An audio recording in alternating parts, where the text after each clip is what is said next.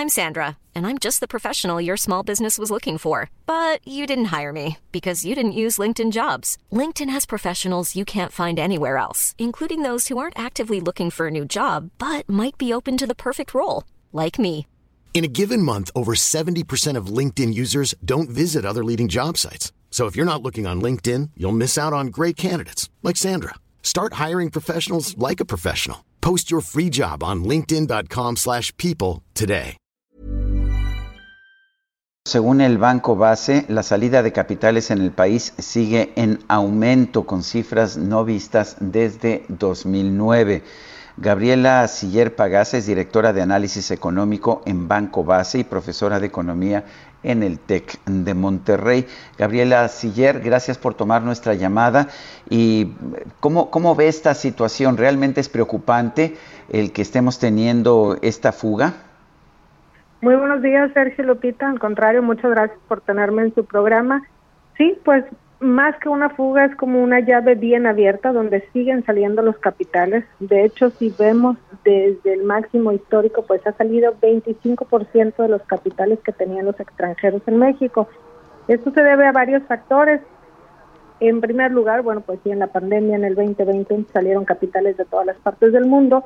Sin embargo, han regresado a algunos eh, algunos eh, países y en el caso de México seguimos observando salida como consecuencia de factores internos, particularmente una mayor incertidumbre de las políticas económicas que se puedan dar en nuestro país, que bueno, pues han afectado la recuperación económica.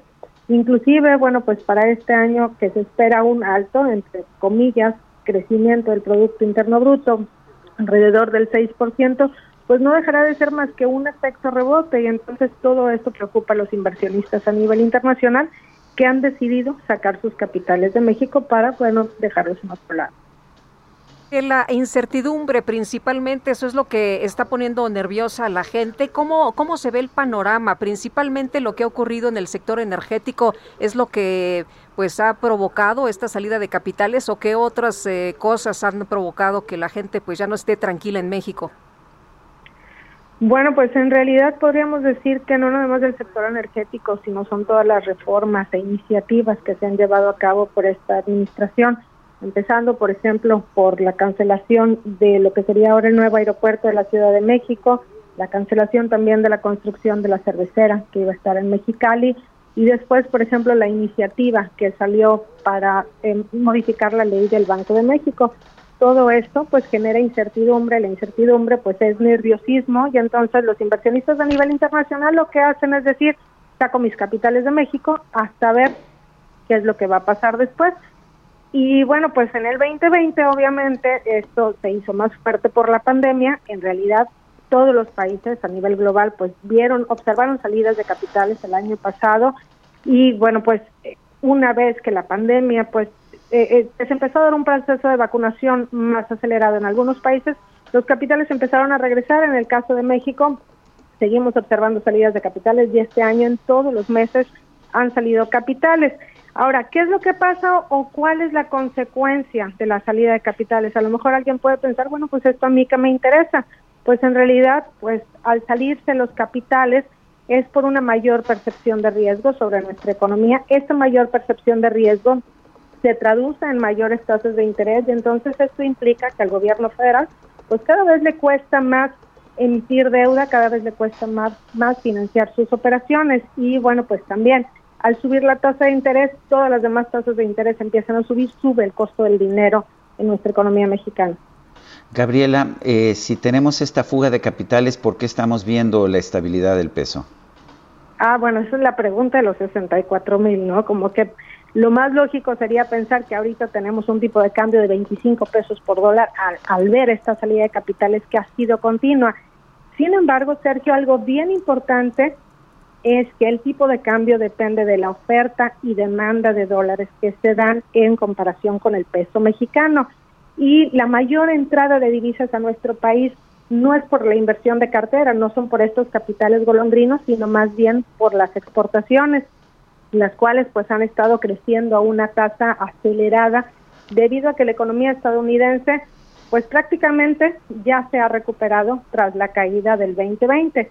Estima que las exportaciones este año puedan crecer alrededor del 22%, por lo cual, bueno, pues seguirán entrando capitales, mientras que los capitales golondrinos que están saliendo, pues es un pequeño monto en comparación a todo lo que entra en las exportaciones.